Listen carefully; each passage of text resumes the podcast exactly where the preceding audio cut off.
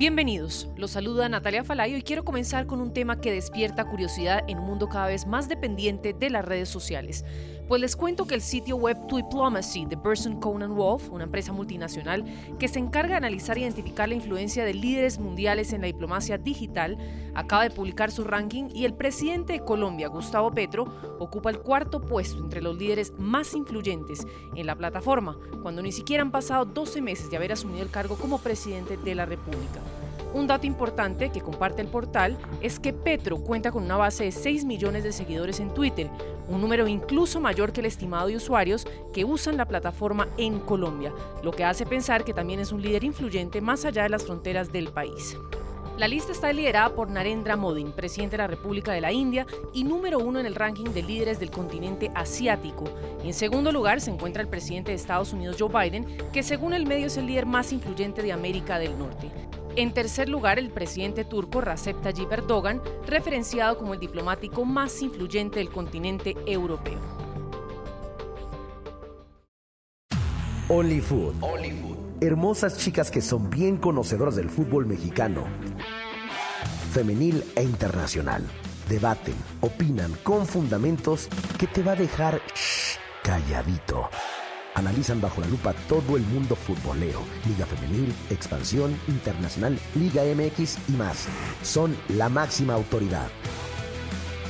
Only Food. Escúchalas en Pandora, Apple Podcast o en la app de tu preferencia.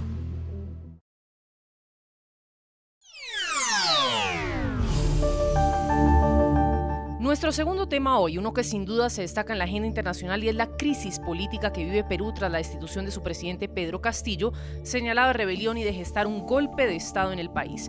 El Poder Judicial de Perú dictó 18 meses de prisión preventiva en contra del exmandatario.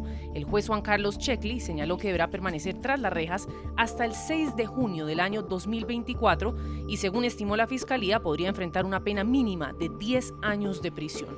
Voces por parte simpatizantes de Pedro Castillo siguen teniendo protagonismo en medio de este estallido social.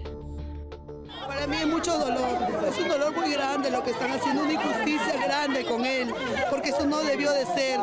Él prácticamente lo tienen secuestrado, nuestro presidente, lo tienen secuestrado y nosotros queremos que entiendan nuestro dolor de, lo que, de la injusticia, porque no ni siquiera quieren que, no le dejan tener abogado, totalmente injusto. Espero que el pueblo peruano se levante y que verdaderamente haga sentir el voto popular porque acá nosotros lo hemos elegido, el pueblo peruano lo ha elegido, un Congreso de la República no le dejó trabajar. De eso estamos totalmente conscientes todos los peruanos, que el Congreso de la República nunca le dejó trabajar al señor presidente Pedro Castillo. Pues a más de una semana de su detención se han recrudecido las manifestaciones en el país. Olas de violencia, vandalismo y caos describen hoy por hoy el panorama que se está viviendo. Se habla ya de decenas de heridos y al menos nueve muertos, entre ellos un menor de edad, en medio de las manifestaciones.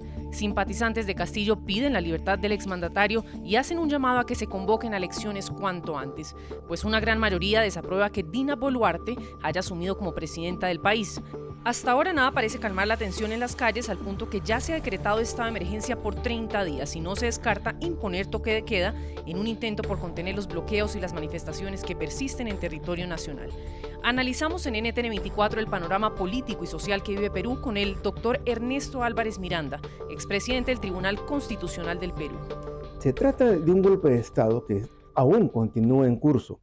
Se trata de un grupo de extrema izquierda que quiere capturar el poder, ya tiene el gobierno, pero quiere capturar el poder que en una democracia está distribuida entre distintos órganos constitucionales, y para eso está empleando la violencia extrema y tratando de sacrificar la mayor cantidad de vidas de muchachos que en forma eh, engañada salen de sus universidades o salen de sus trabajos, captados por estos elementos, son asusados y enfrentados a la policía. Hay algunos constitucionalistas que señalan que se ha debido eh, tener un levantamiento de fuero con mayor detenimiento y otros que señalamos de que dadas las circunstancias de un presidente declarando un golpe de Estado en la televisión, obviamente no se podía mantener una semana o dos semanas de debido proceso de que él acuda con sus abogados al Congreso, porque el Congreso ya no iba a existir.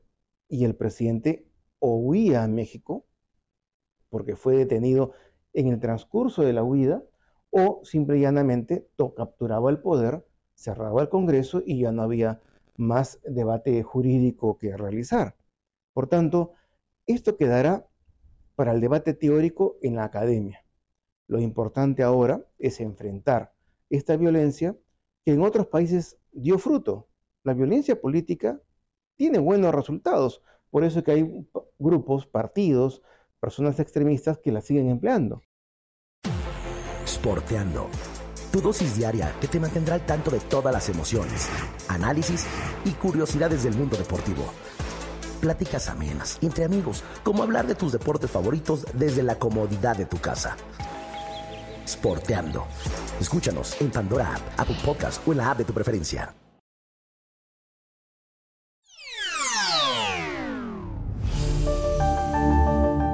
Quiero cerrar con el siguiente mensaje corto pero esperanzador del director de la Organización Mundial de la Salud. Y es que pese a que el mundo se enfrenta de manera paralela al COVID-19, la influenza y virus respiratorios, la OMS señala que tiene esperanza de que la pandemia del COVID-19 podría dejar de ser una emergencia mundial para el año 2023. Un mensaje alentador cuando datos de la organización revelan que la enfermedad ya ha dejado más de 6,6 millones de víctimas mortales a nivel global y cuando muchos esperamos que esta fase esté llegando a su final. La semana pasada, menos de 10.000 personas perdieron la vida. Siguen siendo 10.000 de más y todavía hay mucho que todos los países pueden hacer para salvar vidas, pero hemos avanzado mucho. Esperamos que en algún momento del próximo año podamos decir que el COVID-19 ya no es una emergencia sanitaria mundial. Sin embargo, importante también que escuchen este mensaje del doctor Tedros Adhanom sobre la enseñanza que nos deja la pandemia del COVID-19 para entender que la salud no tiene por qué ser un lujo, sino un derecho humano y que, como dice el director de la Organización Mundial de la Salud, la salud es el motor para un desarrollo sostenible y para la consolidación de un mundo más próspero, saludable y más seguro. The COVID-19 pandemic has shown that when health is at risk, everything is at risk. Excelencias, queridos colegas y amigos, la pandemia de COVID-19 ha demostrado que cuando la salud está en riesgo, todo está en riesgo. La crisis de salud más severa en una década ha tomado más de 6 millones de vidas y ha afectado seriamente el comercio, turismo, los negocios, la educación, la geopolítica y mucho más. Y como saben, la pandemia está lejos de ser la única crisis que enfrentamos. Mientras el mundo se recupera y se reconstruye, hacemos un llamado a todos los países para que se enfoquen en cinco prioridades esenciales. La primera, promover la salud y prevenir las enfermedades, mejorando la calidad del aire que la gente respira, los productos que consumen y las condiciones en las que viven y trabajan. Segundo, proveer servicios de salud mediante la orientación de los sistemas de salud para que la atención primaria sea la base del acceso a la salud universal. Tercero, proteger la salud es vital para garantizar una seguridad global mediante una gobernanza, financiación y herramientas a disposición mucho más fuertes. Cuarto, potenciar la salud mediante el uso de mayor investigación, data, innovación, tecnologías digitales y la formación de sociedad colectivas. Y quinto, actuar por la salud, construyendo una organización mundial de la salud más fuerte y con una financiación sostenible. En definitiva, la salud no es un lujo para los ricos, es un derecho humano, el motor del desarrollo sostenible y la base de un mundo más sano, más seguro, más justo y más próspero. Ultimately, health is not a luxury for the rich. It's a human right, the engine of sustainable development and the foundation of a healthier, safer, fairer, and more prosperous world. I thank you. Sporteando. Tu dosis diaria que te mantendrá al tanto de todas las emociones, análisis y curiosidades del mundo deportivo. Pláticas amenas, entre amigos, como hablar de tus deportes favoritos desde la comodidad de tu casa. Sporteando.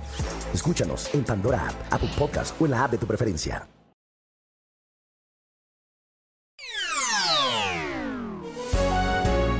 Si le gustó este podcast, puede buscar más de nuestro contenido en www.ntr24.com. Soy Natalia Falay, ha sido como siempre un gusto estar con ustedes. En mis redes sociales me encuentran como Natalia Falay en Twitter o en Instagram. En NTN24 te informamos y te acompañamos.